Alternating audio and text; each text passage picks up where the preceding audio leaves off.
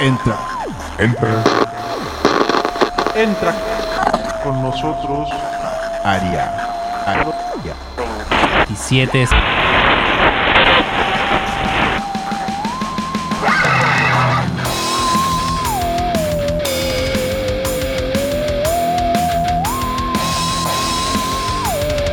Un disco y diferentes visiones de un viaje musical. Entra con nosotros. Al área 2702.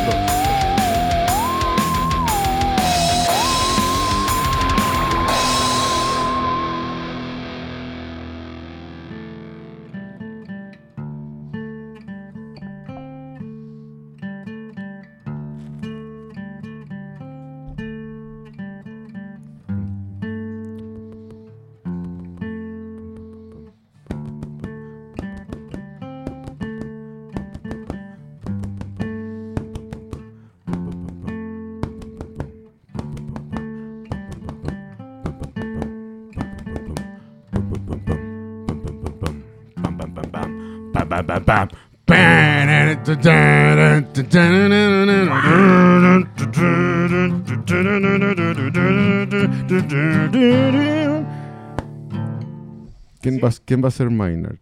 Hola. Carlos va a ser Maynard. No, no, no, no. Bienvenidos.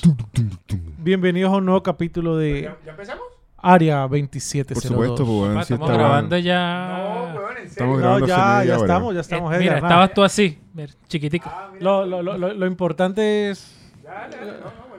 En guitarra, Lo- lo- lo lograste Edgar hacer. Escobar. Más conocido como el Parse. El solo. ¿Cómo andan? ¿Cómo andan? ¿Todo bien? ¿Todo bien, pa? Todo bien, bien, muchachos. pa. Muy bien. Estamos Saludos. muy bien.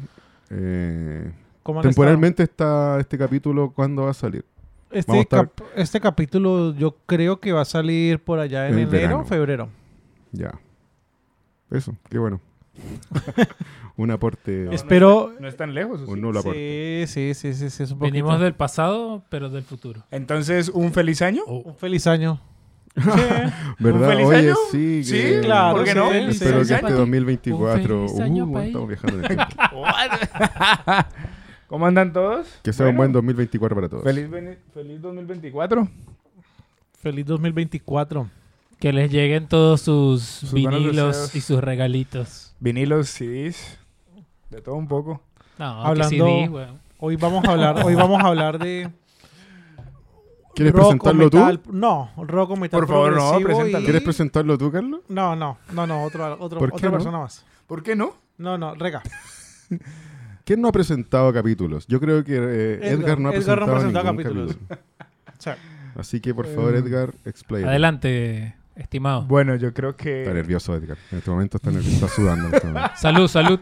Está, Salud, está, salud por el 2024, el 2024. está, está nervioso Edgar. No, ustedes no lo pueden ver, pero ya se puso a sudar. Nada, les vamos a hablar de Tool. Ah, Ya, muchas emociones. Muchas encontradas eh, con Lateralus. Wow. Simplemente decir que ¿A qué se debe tu wow? De- explícanos al tiro. Es súper imparcial, weón. Sí, pero ubicanos, primero ubicanos, o sea, hacer el trabajo completo. o sea. no, yo no estaba preparado para presentar, No, no, entonces no, no, no, primero. porque yo no soy presentador, Ay, entonces. Pero empecemos por el porque el, el, guau, eh, considero que es un álbum donde si lo escuchas como yo lo escuché la primera vez, creo que cumple el objetivo, aunque esto es un poco abstracto, tanto del arte conceptual de, de Alex como la banda en sí, de conectar el cuerpo y arma con, el- con la música de Tool en, en este álbum. Ese es mi... Pero, Mi ¿cómo lo escuchaste la primera vez? No me digas que desnudo. No, No, no, no, no. ya, No, pero bueno. fue un momento de mucha calma. Fue mucha calma, año 2010, 2011 más o menos, que llegó este álbum a, a, a mis oídos y estaba en la cama con un par de audífonos y simplemente play. ¿En la cama estabas con pijama o desnudo? Tení- yo sabía que había algo de eso. Pero ¿por qué Sí. vamos a comenzar con el podcast erótico, weón? ¿Por qué dijiste cama entonces, weón? Porque estaba en mi Estáis cama, metiendo weón. la cama en la weón. Porque estaba en mi cama, güey. Eh, y simplemente cerré los ojos y di play. Así que Te dejaste eso, llevar. me dejé llevar y fue, un- fue una hora y media increíble. Es por eso que tengo tanta conexión con ese álbum. Bueno, Ya, eso es prácticamente pura sensación al final. Esa- Sí. Ese va a ser la intro de tu... Sí, sí. es- o sea, Introduciendo es decir, a Tool Lateralus, exactamente. un disco Puras sacado el año emociones, 2001. es Lo que te el generó. tercer Tercero. disco de Tool Tercer disco de Tool que cambió y cambió tu vida. La vida mía, cambió la forma de hacer parte del metal progresivo. Así que adelante. Vamos. Eh, hablemos un poquito de Tool primero. ¿Quién es Tool? ¿Quién es Oh, la herramienta? Eh, así lo escriben ellos, pero ellos tienen como una descripción más o menos como un poco esotérica, no sé, a veces como muy volátil de que eh, su nombre eh, va de un poco a... ahí no entendí mucho de una como cultura, una hay una palabra que se me fue ahí. Algo de la literalogía, no me acuerdo. recuerdo ahí no sé si ustedes pueden estudiar más. Eh, pero lo definen así, como que es tu herramienta en la cual tú la puedes ocupar cuando tú quieras para descubrirte y como para manejarte dentro de los aspectos que tú quieras en la vida. Así describen su nombre y yo creo que describe muy bien cómo ellos hacen música para que tú entiendas su música, su concepto y su mensaje. Puedes continuar, Rega. yo puedo continuar con otra cosa, porque de lo que estás hablando ni idea. Pero hablando de Tool, que no es una banda que haya seguido mucho, sí la he disfrutado cuando me la he encontrado. Y la primera vez, o sea, para mí Tool es como pasión, eso me transmite, ¿ya? Ok. Em, la primera vez que yo escuché Tool fue. Creo que fue por ahí, 2001, justamente. Creo que Recién salió el álbum. Sí. No, yo lo escuché 10 años después. Em, había en Venezuela en una emisora que se llamaba, o se llama, no, no sé, Hot 94. Había un programa que se llamaba Tu Generación. Un programa de. El único programa de radio en ese minuto que em, ponía metal. Había otro por ahí de rock viejísimo, pero era muy clásico. Esto era. ponían metal y era en la noche. Yo tenía puede ser 15, 16, y, y no, no andaba solo por ahí a esas horas. Entonces era muy, muy bacán porque eh, mi mamá siempre nos apoyó a mi hermano y a mí en lo que fuese. Y que hacía ella, este, porque uno podía ir al lugar donde lo grababa, donde lo transmitían y estar ahí Buenísimo. y ver a la conductora este mm, mientras hablaba y participar en concursos. Bueno, y mi mamá nos llevaba, nos acompañaba y estábamos sentados ahí escuchando el programa en vivo y entonces ya por ahí muchas cosas, ¿no? El apoyo de mi madre, estar compartiendo con mi hermano y salía esta chica Hiram Navas y hablaba de Tool. Ella no decía Tool, ella decía Tool. O sea, una pasión. Así, La por Que se, dentro. entienda, que se entienda esa doble O, por favor. Sí. Estaba estudiando inglés, me imagino.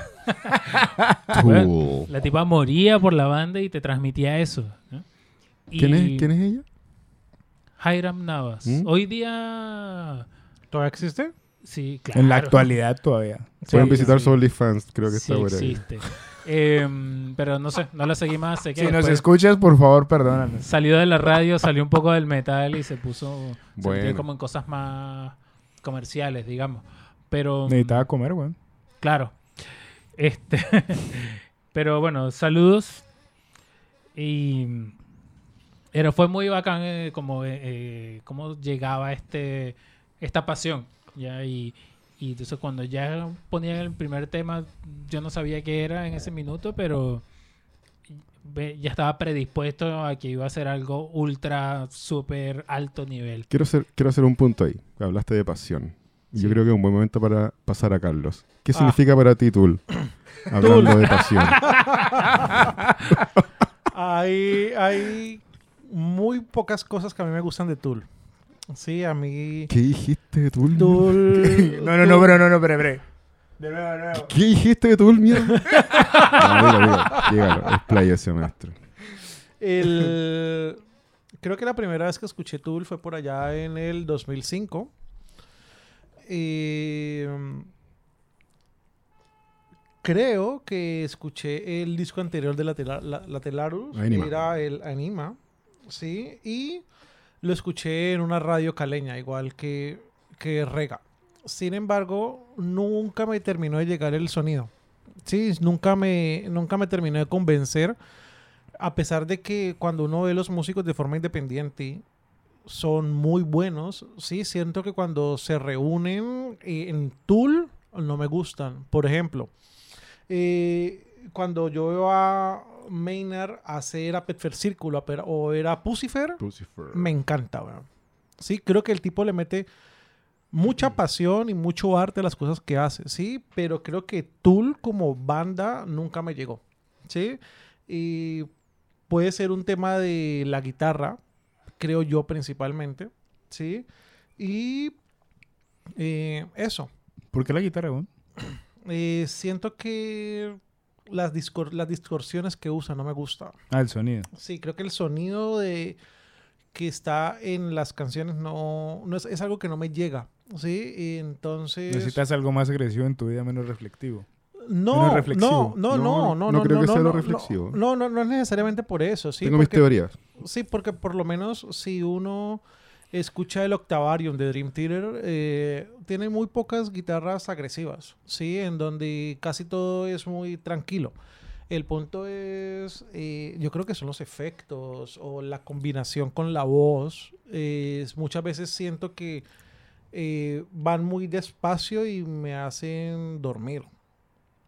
Sí, y no, no. Yo creo no, que la agresividad que, que busca Carlos va a venir en los comentarios. Sí, Probablemente. probablemente Ah, sí. mentira. O sea, creo que todos los álbumes que hemos hablado, creo que este es el primero que puedo decir que es una banda que no me gusta. Es eh, hace dos semanas, tres semanas, fue la primera vez en mi vida que escuché este álbum y continúo con mi, mi, mi visión. No es un álbum que simplemente no me llega. ¿Sí? Gracias, Carlos. Ajá. Tool es una banda formada a finales de los 80. No, pero hay una Gracias, cosa. Carlos. Te Espera, llamaremos espera, para espera. despedirnos de este capítulo. Hay una cosa, hay una cosa que me, que me ha gustado de Tool. Y es que ahorita que lo he estado eh, estudiando un poco más para este episodio, he notado que Tool tiene muchos gaps en su, de tiempo en su discografía.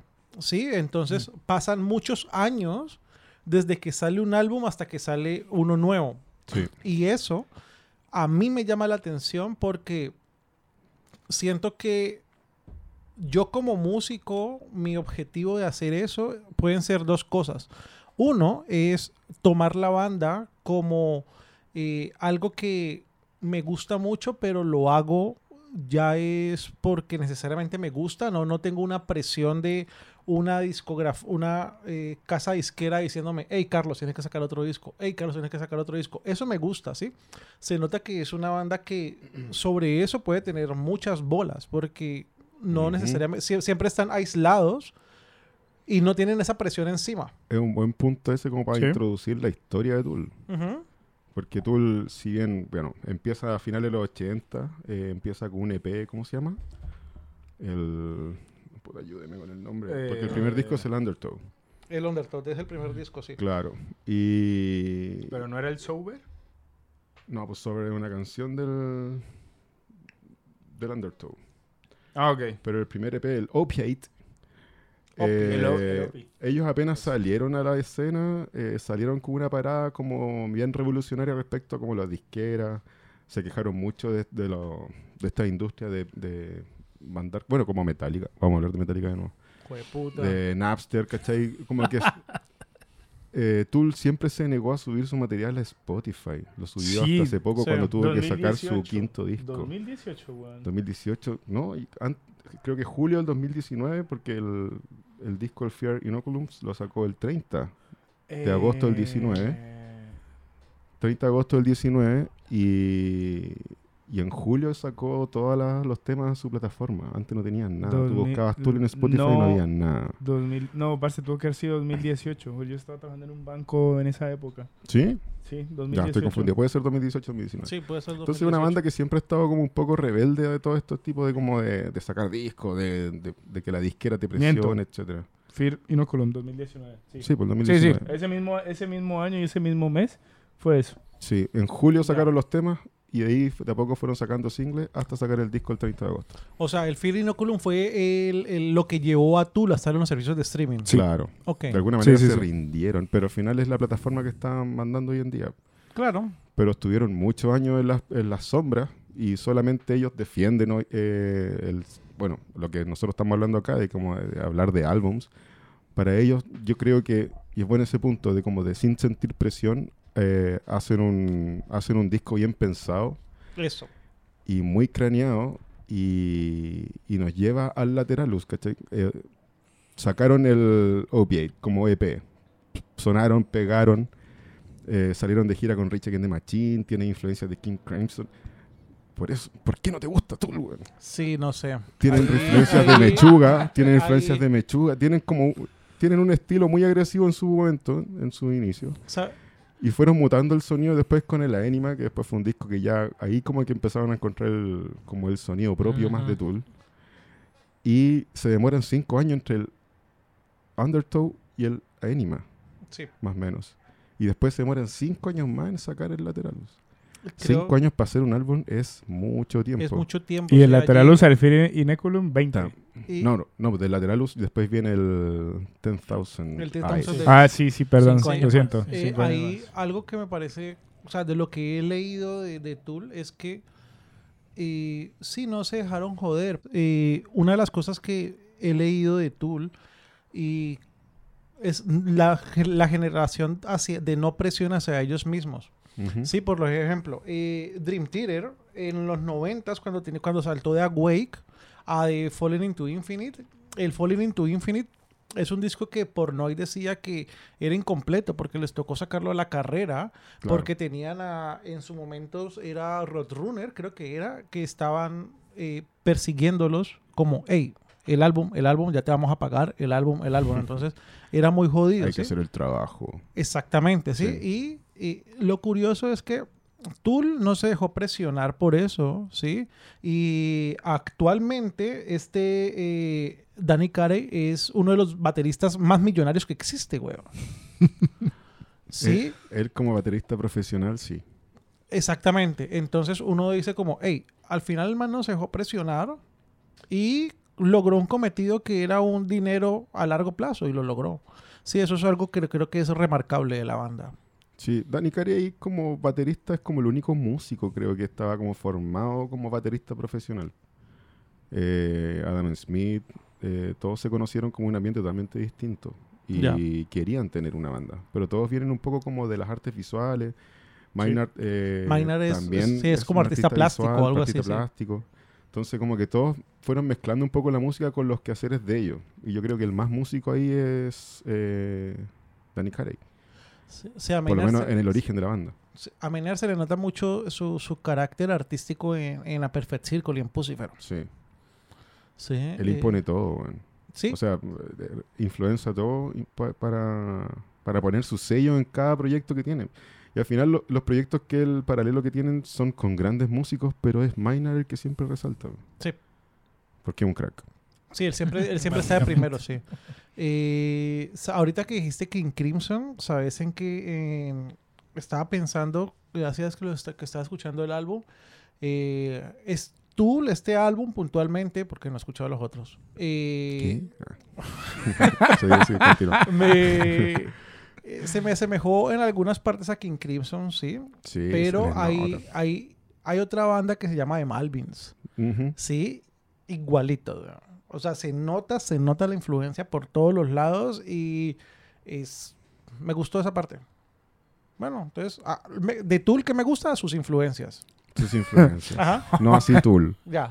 Ahí estamos.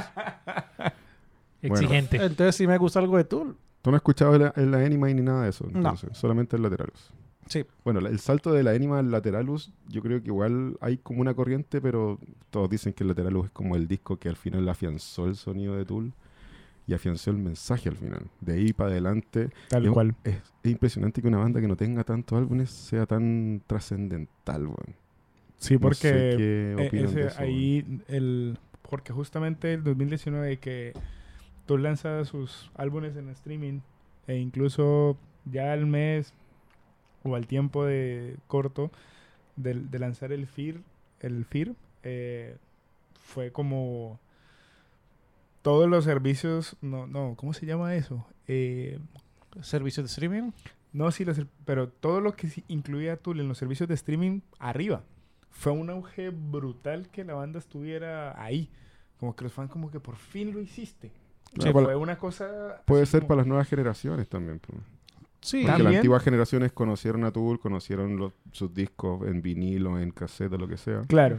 Y de hecho también tienen ediciones para fans especiales Sí, que han cual. sacado de hace algunos álbumes, de Lateralos incluso. Sí, sí, sí. De hecho creo que oí dos portadas. Sí.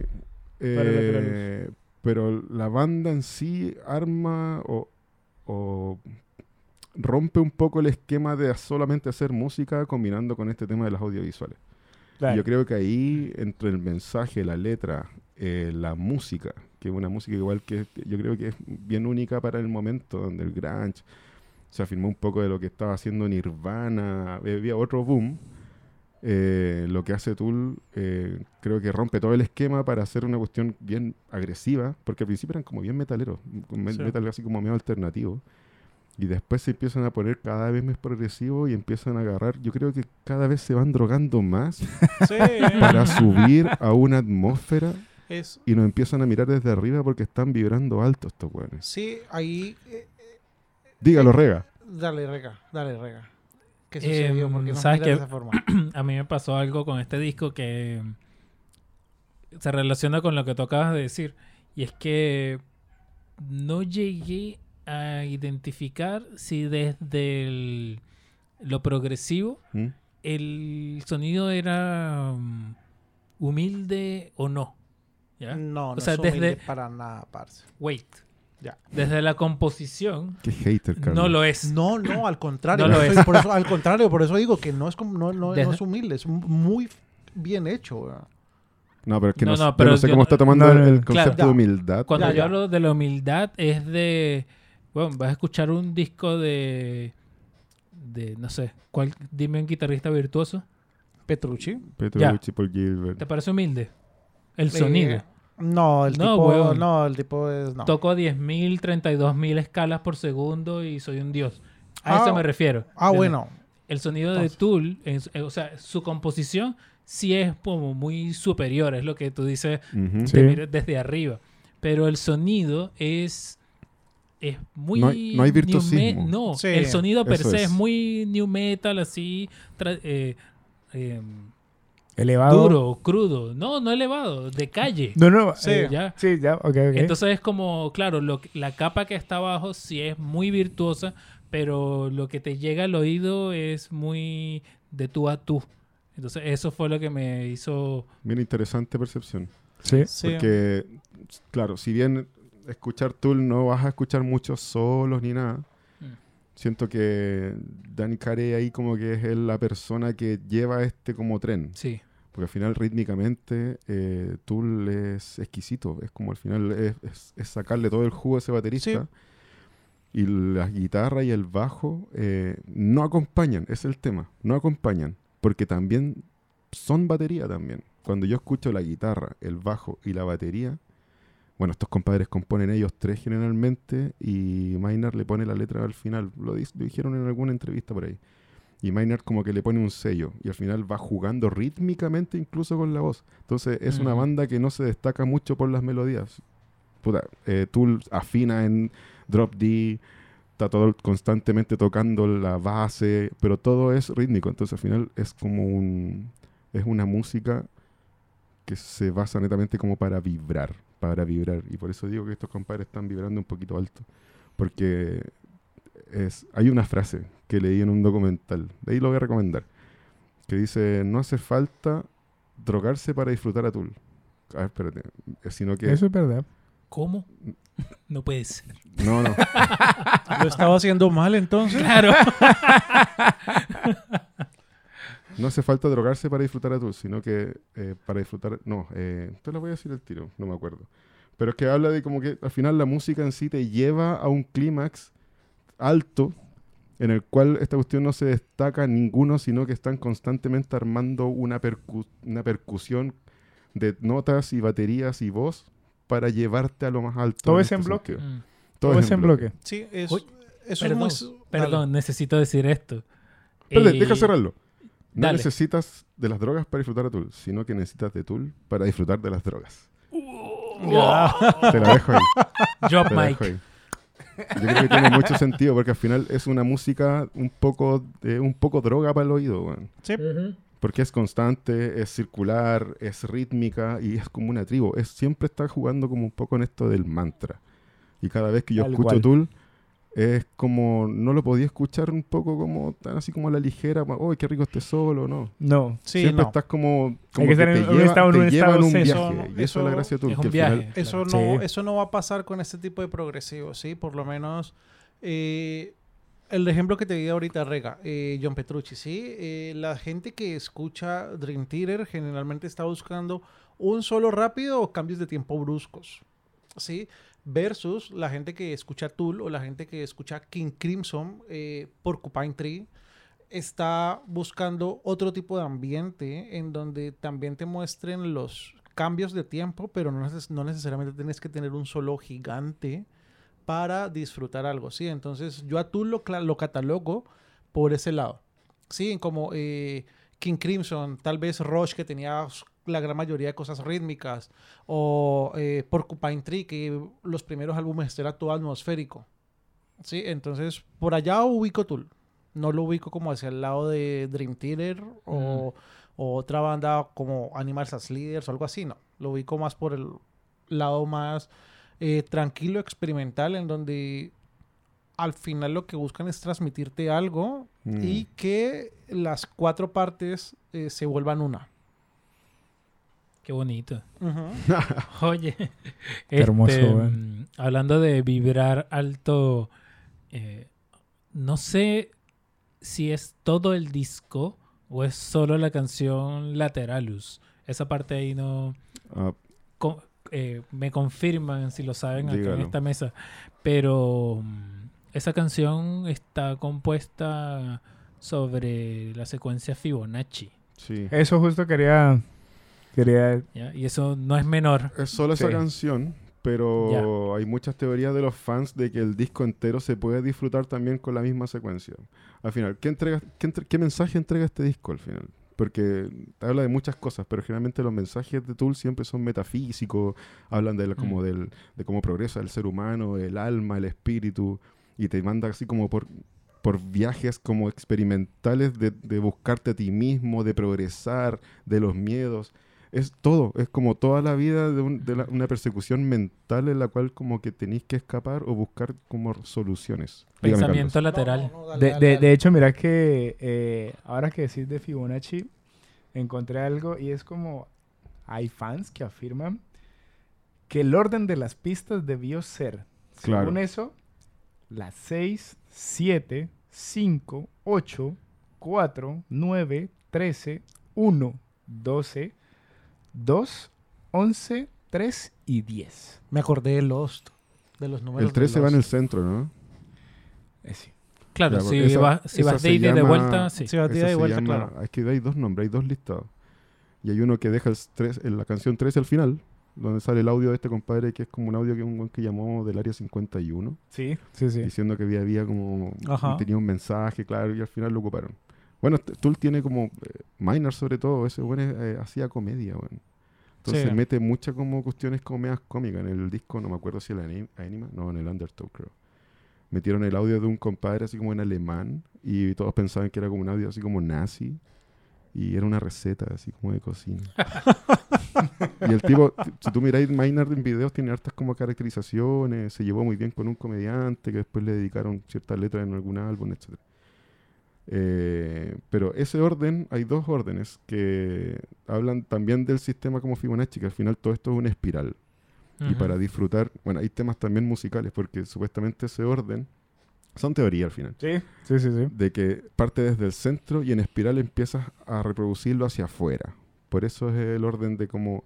No tiene mucho que ver con el Fibonacci, pero es la teoría de que el espiral en sí es el mensaje completo del disco Y sobre todo reflejado en Lateralus que habla sobre este como ir en espiral y ir como buscando y arriesgándote y superar tus propios límites. ¿cachai? Sí. De eso se trata la letra de Lateralus. Quiero, quiero agregar algo más acerca de la espiral que encontré y es esto así textualmente. la temática espiritual que incluye Tool en sus canciones no es algo nuevo en el mundo de la música.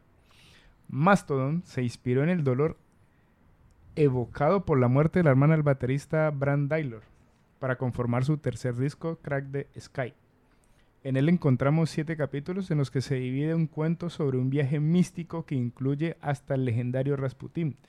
La dimensión fantástica que adquiere la historia en sí misma representa el viaje personal que realiza un individuo ante una pérdida, en este caso la hermana de uno de los integrantes de Mastodon. Siempre hay una un motivo. Una fuente inspiradora. Una, una fuente inspiradora, sí. Y Me pareció muy curioso el, el- el- lo de la espiral y cuando Siempre. si pueden, igual vamos a tenerlo ahí en las notas de, de Mastodon. Ah. Interesante eso. sobre, sobre lo que hablaba Robert ahorita, eh, yo siempre trato de centrarme bastante en las letras de las bandas. ¿sí? Y creo, desde mi ignorancia en Tool, ¿sí? Es que todo este álbum trata sobre una relación y una evolución humana Mm. en cuanto a las letras, porque cada canción es el hombre contra algo. Sí. ¿Sí? Entonces, eh, había visto eh, teorías en donde había el hombre contra el pesimismo, el hombre y el optimismo, ¿sí? El hombre y la evolución o el, el hombre y la naturaleza, ¿sí? Entonces, creo que ahí Maynard hace un gran, gran trabajo en simplemente ubicarse en las composiciones musicales y ver cómo puede poner una letra adecuada a esto y que lo que está cantando, lo que está escribiendo, efectivamente sí se compenetre con la, con la música. Creo que Sí. eso, es un, eso es un gran trabajo del tipo. Minor, si bien hace la letra, eh, el pensamiento es como bien en conjunto. Por ejemplo, Danny Carey también es un gran estudioso como de muchas religiones. Y él también eh, ins- ins- inspira ritmos eh, como para componer, en esta, eh, por lo menos en este disco y en los otros discos anteriores. Adam, Adam James, Adam Jones. Pero eso también se refleja en las canciones cortas, ¿no?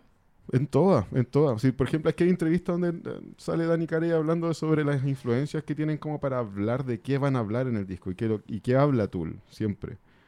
Y le preguntan de dónde sale. Y él, como dicen, puta, nosotros siempre hemos estudiado estas cuestiones y hemos eh, estudiado muchas, incluso hay como hasta religiones indias metidas dentro de Lateralus Sí, sí. y ritmos, ¿cachai? Que evocan un poco como a mantras indios. Ya. Y los compadres meten todo tipo como de teologías en el mundo como para, para influenciarse. Y claro, al final todas evocan un poco lo mismo, como el- la búsqueda del hombre y su mente respecto a sus capacidades, Sí. ¿cachai? Y dónde está parado.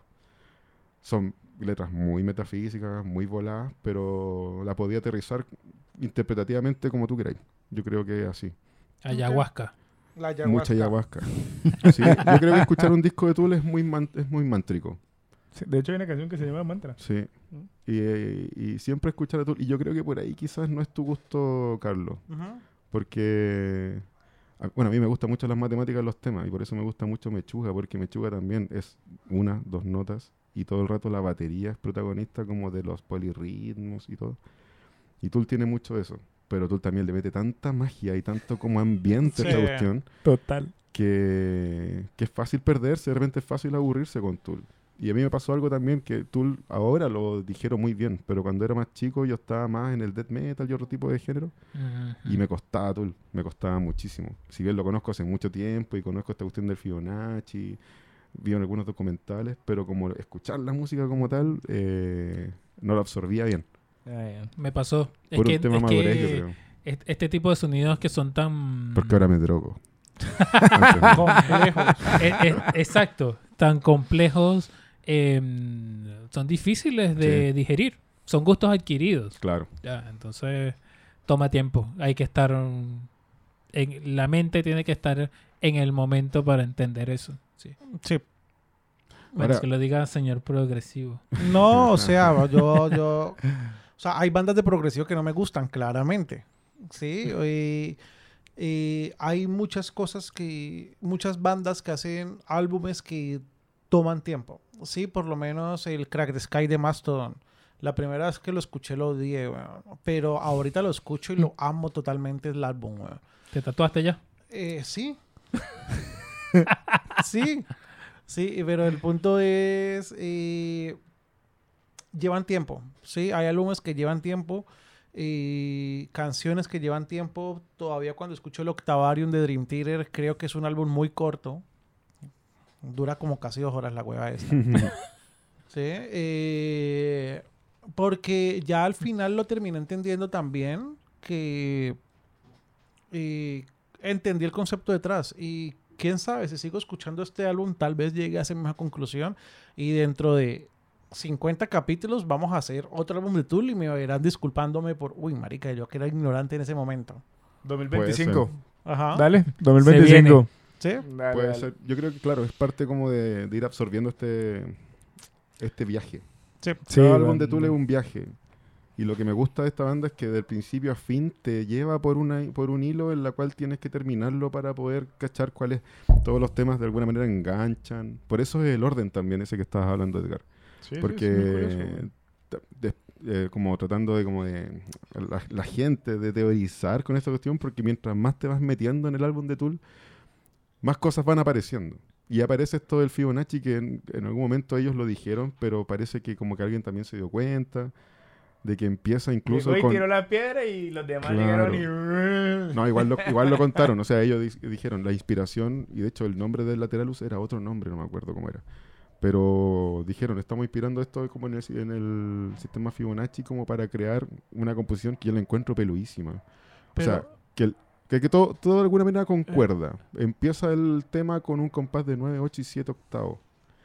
Y el 987 creo que es el número 16 de la secuencia Fi- Fibonacci. Ya, ahí que te calza algo. El, el, el nombre del álbum ellos no lo habían eh, eh, fakeado de una forma Sí. para, para, para esparcirlo por Napster porque estaba la pelea o algo así, que luego dijeron, ja, los engañamos y era al final esta otra cosa, ¿no Sí. era algo así? Sí, Sí. cambiaron el nombre, no me acuerdo cuál es el nombre del álbum, pero pusieron como supuestamente como cinco canciones que se están, según Napster, como que tenía en exclusiva los temas y al final eran pura basura, no eran nada. Ajá.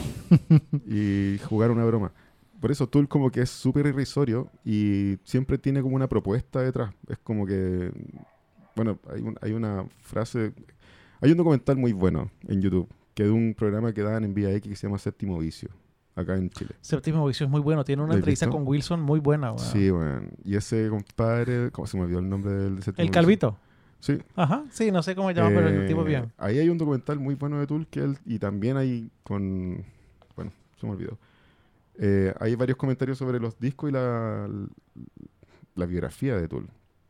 Y ahí habla un poco de cómo ellos componen, y una de esas teorías era sobre el Lateralus, de cómo, cómo componen con esta cuestión del Fibonacci. Y el, y se complejizan tanto, pero al final como que tú todo tiene sentido. Como que yo creo que por eso se demoran cinco años en hacer un álbum. Porque no es como llegar y hacer, ya, vamos a hacer un Sí. tema de cuatro Sí, no. cuartos, Sí, metámosle no. cinco octavos, bla, bla, Ujú. bla. Estos compadres como que la piensan. Y hacer Lateralus, y el compadre el Maynard cuando mete la voz haciendo la secuencia de Fibonacci, tú al principio decís, ya, son teorías. Empezáis a escucharlo y empezáis a contar. Y Las así, sílabas, weón. weón. Y Las sílabas. Entonces, armar un tema así ya, puta, podía estar varios meses dándole vuelta. Sí. eh. Con el Excel ahí. Cuadrando. sacando la calculadora y todo. Entonces, como que igual es una banda como para.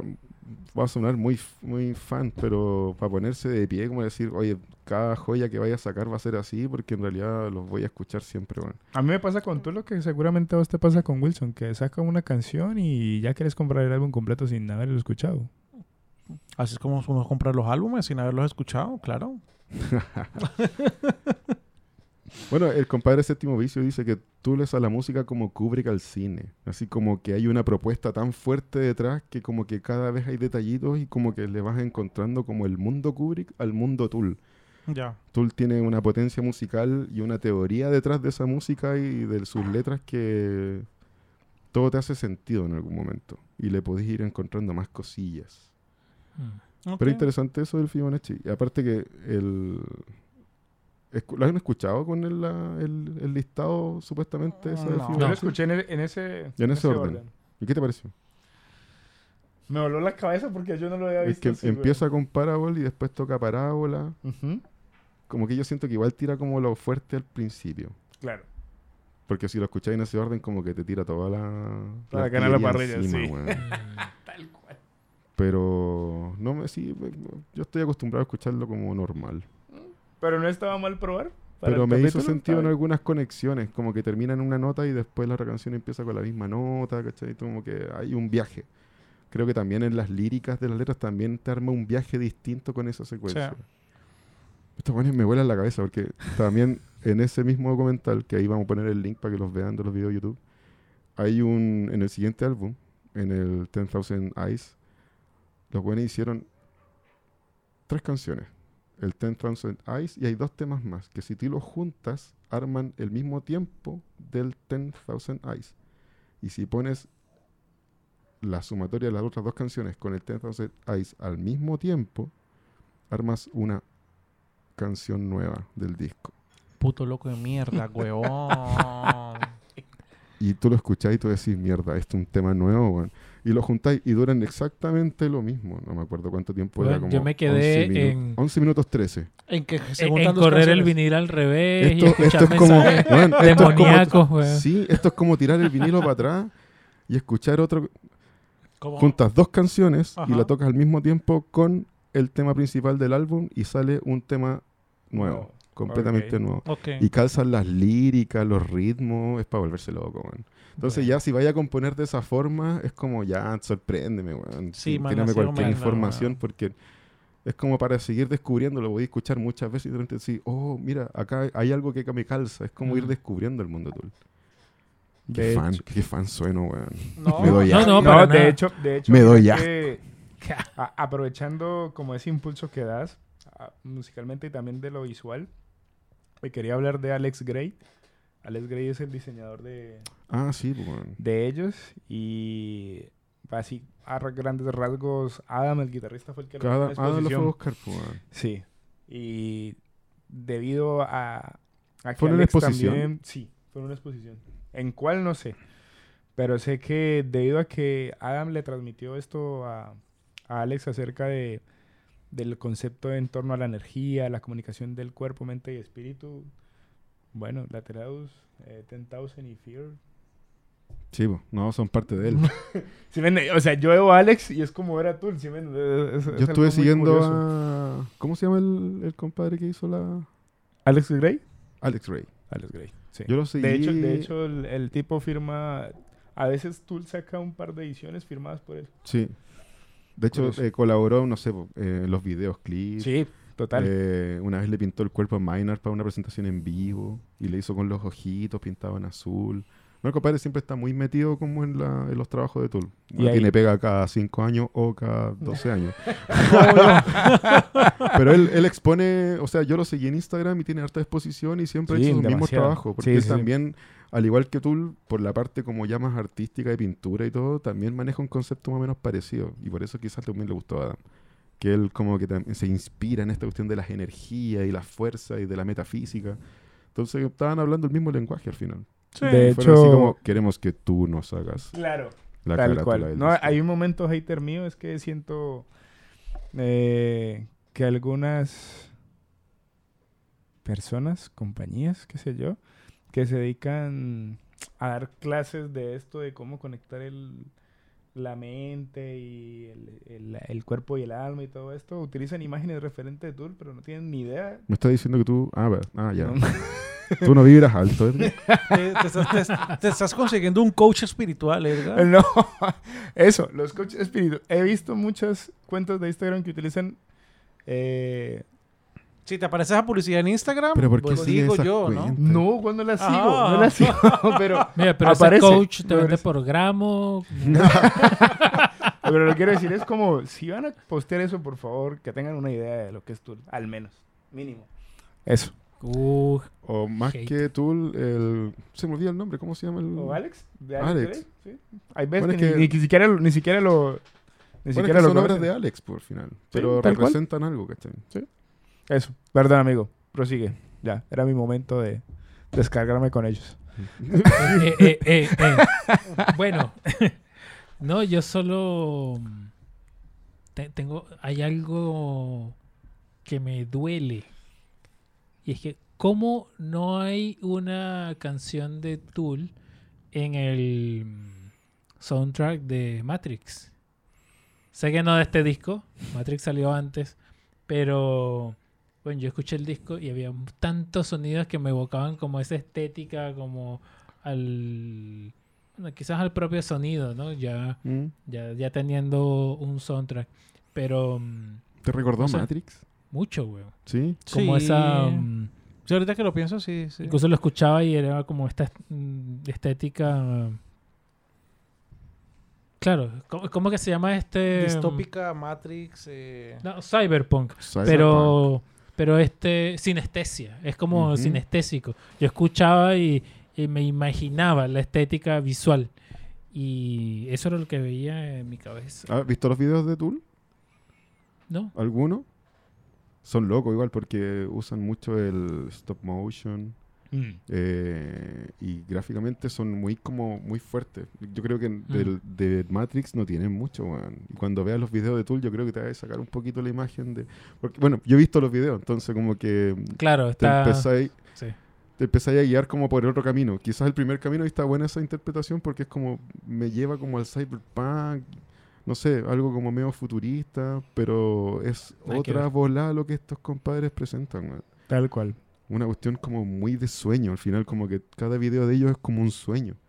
No es algo como tan tácito como para, para reflejarlo como en algo tan humano o quizás un universo paralelo u otro mundo, no. Esta cuestión como que se empieza a escapar y te empieza a llevar como en lo que ellos representan en laterales, pues, que es como una espiral, es como una cuestión como que te, te empieza a desordenar, ¿cachai? Mm. Bueno, quizás lo que Pero son bien. capaces de inspirar no es exactamente igual a su Sí. propuesta. Sí, Ya. tal cual. O sea, no es lo mismo que lo que ellos quieren decir. Al menos en mi caso. Muchas veces las Pero voy a bandas, ver los videos. muchas veces las bandas inspiran cosas que no necesariamente el, el cantante quería. Claro. Claro, sí. Sí. o sea, eso lo hemos visto desde los ochentas con el suicidio y toda la Mm. tabú que generaba a través del metal. Y Robert, creo que en estos momentos sos el más apasionado por la banda. Tus tres canciones. Mm. ¿Hay tres canciones o no me puedes decir tres canciones? todas. ¿O todo el álbum y ya? No, no, no. Obviamente hay tres, pero por una cuestión de que ya uno se la sabe de memoria, que es Schism, Mm. eh, clásico. Al final es que esa es como que la primera que escucháis de Tool. En esos tiempos sonaba mucho. Sí. Y, y todos se la quieren aprender y, y escuchar ese bajo al principio. eh, no sé, creo que es un tema que tiene mucho mucha memoria. Mucha memoria para el que le gusta Tool. O al que alguna vez escuchó Tool. Ah, Eh. mira, eso. Huevón es. Y es como que al tiro, pum. Te complemento ahí Sí. con el gusto de esa canción que fue la que más ¿Qué, sen- escuché qué del álbum. sentiste? ¿Qué sentiste la cuando, que- cuando escuchaste Fue eso? la que más escuché del álbum. Entonces se puede perfilar como una de las que más me... Yo creo te que- quedó ahí guardadita. No, creo que esa- diga- digamos que no me disgustó. Esa canción tiene mucho virtuosismo en el bajo y el sonido del bajo es muy característico en Tool porque al final es un no es un acompañamiento, el bajo es muy protagonista. Tal y cual. acá hace una melodía constante que al final obviamente siempre es repetitivo. eh, y, y llena, llena demasiado con estos punteos que al final se van mezclando con la guitarra, con la batería. Eh, es un temazo, weón. Y eh, Parábola, Parábola y Parábola, creo que ese conjunto de temas, eh, Hmm. esos tres yo creo que son los que más me gustan. Ya. ¿Cómo se llama el tema que empieza con batería? Yo creo que me, me encanta solamente por cómo empieza, con unos tonos como... No, yo creo que- ¿No es Yo de? No, no. Yo creo que la batería es, para mí, es el principal en este álbum. Creo que De la batería es, es eh, lo que le da continuidad a todas las canciones. Sí, creo que Dani Carey hace un trabajo increíble. Creo que fue la- la- el, el performance que más me gustó de lo que escuché en el álbum. Para los que puedan ver videos en YouTube de Danny Carey, véanlo. Si nunca lo han visto, búsquenlo. Si nunca le han gustado, que le gusten. No, el tipo- Básicamente, el tipo sí. toca genial. Sí, Porque aparte-. Tiene un kit gigante y me gusta que mezcla baterías electrónicas con, con su batería normal y tiene sonido tiene sonido alucinante. Si bien el Lateralus no lo demuestra mucho, pero en algunos discos sí, que el, el 1000 o por ejemplo en el Fear Inoculum le saca el jugo, le saca el jugo. Y ahí hay videos en vivo de él o cámaras solo para él que recomiendo que los vean. De hecho, tú no tiene álbumes en vivo grabados. No, Ah, sí, eso. muy esquivo, weón. Sí, sí. tal Y de hecho no se graban hay- mucho, no ¿hay tienen como... bootlegs? Hay pocos videos del... ¿Perdón? ¿Hay bootlegs? Ah, no, no, no sé si es un bootleg de algún concierto por ahí que alguien grabó y sacó de contrabando, ¿no? No. Eh, se- Que yo videos- sepa, ¿no? Sí, hay videos por ahí en YouTube, pero claro, son Pero grabados de público. baja calidad. Ya es que generalmente los bootlegs son grabaciones que se hacen desde la, mes- desde, desde la mesa de sonido. Ah, ¿sí? no, no. Y al final sacan y generalmente son encargados por la banda, pero por algún parámetro de calidad no llegan a hacer un disco y simplemente se desechan. ¿sí? Entonces, por lo menos el, el- cuando Dream Theater estaba haciendo Dark Side of the Moon, eh, Master of Puppets, eh, el 2112 de Rush, todos fueron bootlegs. Sí, fueron grabados desde la consola y como quede y suerte. ¿No hay nada así para Tool? No, Ya. por lo menos que yo sepa, no. No. Mira, coincidentemente, si ves el orden del Lateralus, me gustan todos los temas que vienen el Schism, Parabol, Parábola, Mm. Kicks and Leeches It's- y Lateralus. Esos es como el, para mí el punto fuerte del álbum. Obviamente que todos los temas y el viaje completo me encanta, pero ahí está la potencia, creo yo. Mm, Ya. ¿Tú, Edgar? Edgar. Yo. Uh. ¿Y por qué? Puedes decir, no me gustaron tres, me gustaron. ¿Y por qué Trece. Lateralus? Porque lo sacaste en guitarra. No, no, no. Eh, yo creo que The Crutch, o sea, arranca con, no sé, bueno, es- me eriza la piel de ya solamente imaginarlo. De hecho, finalizando esa canción hay un grito de, de este loco y no sé, eso me deja Eh, atónico, bueno, o sea, la voz de Minor, yo creo que la voz de, of the Miner, la valoran mucho, obviamente, dentro de los mejores frontman que hay en el mundo. en- Y también, ay, día. aprovechando eso, ah, resulta que Miner estudió mucho para este álbum, porque hay unas notas muy, muy altas que solamente se estudiaron para esto. Y estuve leyendo también que en los, cuando ellos tocan en vivo algunas canciones, utilizan la pista, porque Miner no llega. Ah, Creo que el tema que ese Mm. que te dije, el Ticks and Leeches, creo que fue.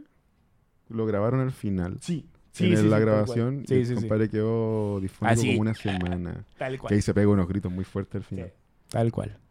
Mm, mira.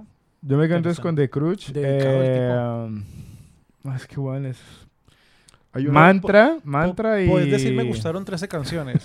O Y sea, no hay ningún problema, ¿no? ¿Te gusta Mantra? Sí, sí. Pero Mantra es como un interludio nomás. Fue un... Hacemos un pequeño paréntesis para explicar por qué dije mantra. En realidad me equivoqué. La canción era The Patient. ¿Ok? Sigamos. No sé, weón. Sentí que... Bueno, todos esos temas que igual le dan un misticismo a la, sí, sí, sí. al, al álbum. No sé si también es por la etapa mía que estoy viendo ahora que lo aprecio mucho más que antes, pero... The Grudge me gusta porque la interpretación que hace el tipo de séptimo vicio empieza como con un, como un rodaje. El sonido de cuando empieza The Grudge que como... Como que Sí. parte como una, una máquina de estas de cinta de 35 milímetros. Tal cual, Ajá. como si fuera algo de cine. Y es, sí, y es como la película que te presenta el álbum. Y este compadre lo interpreta así y tiene todo el sentido del mundo. Que es como que parte con esta cinta como para presentarte e iniciarte en esta, esta película de setenta y tantos minutos. Y en este viaje al final, como que cada álbum de Tool es como una película en sí misma. Y, y ahí termino. ¿Y tú, Rega? Después vamos a ir con Carlos con sus 13 mejores. Ja. Em, The Grudge, em, Schism y Lateralus. Yo voy a decir Pero- esas tres, rega. Claro, justo. Em, justo se me pasa eh, en lo que decías con el bajo. Siempre, y creo que lo he dicho antes, siempre que escucho una banda o canción que eh, convierte el bajo en, en- o sea, le da protagonismo, em, alucino, porque en el metal no es lo que pasa. ¿ya? Y, y en Schism igual, eh, de hecho, el, bueno, el bajo hace a la guitarra su perra. güey. O sea, tú me vas a acompañar a mí con tres arreglitos de Básicamente. mierda y eh, la canción es mía. Este, brutal. Eso. Oye, buena, buen Eh. análisis de weón. Sí, es así, final ¿no? la batería es muy presente, pero acá como que... Claro, tenés que acompañar al bajo. El bajo camina solo y los demás como que le toman la mano. Sí. Mira, lo vi. Lo vi en un videoclip. Yo no, yo, no, yo no tengo tres canciones favoritas. Deberías. Claro, pues, eh, Deberías. sí, eh, ¿qué vamos a hacerle? Yo no tengo tres canciones favoritas, pero Schism fue la canción que más escuché. Eh, las veces que escuché el álbum, generalmente esa era la canción que repetía. Sí, entonces puedo decir que una. ¿Está bien? Check. Listo. Bien. Ya. ¿y Bravo. ¿Cuántas veces le repetís? Eh. Te va a salir en el análisis de Spotify fin de año. Ah, Ahí vamos a saber la verdad. Yo le recomiendo a la gente que, que si va a escuchar Tool, eh, que se drogue. Y si No, no, le es gustan las necesario, drogas, weón. Ya, Cinti llegó en antidroga.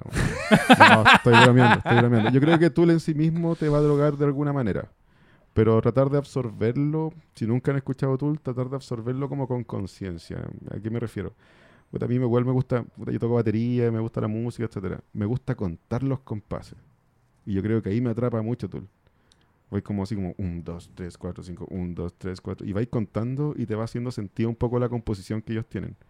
Y también lo puedo disfrutar de la otra manera, que no contando nada y dejarte llevar. ¿cachai?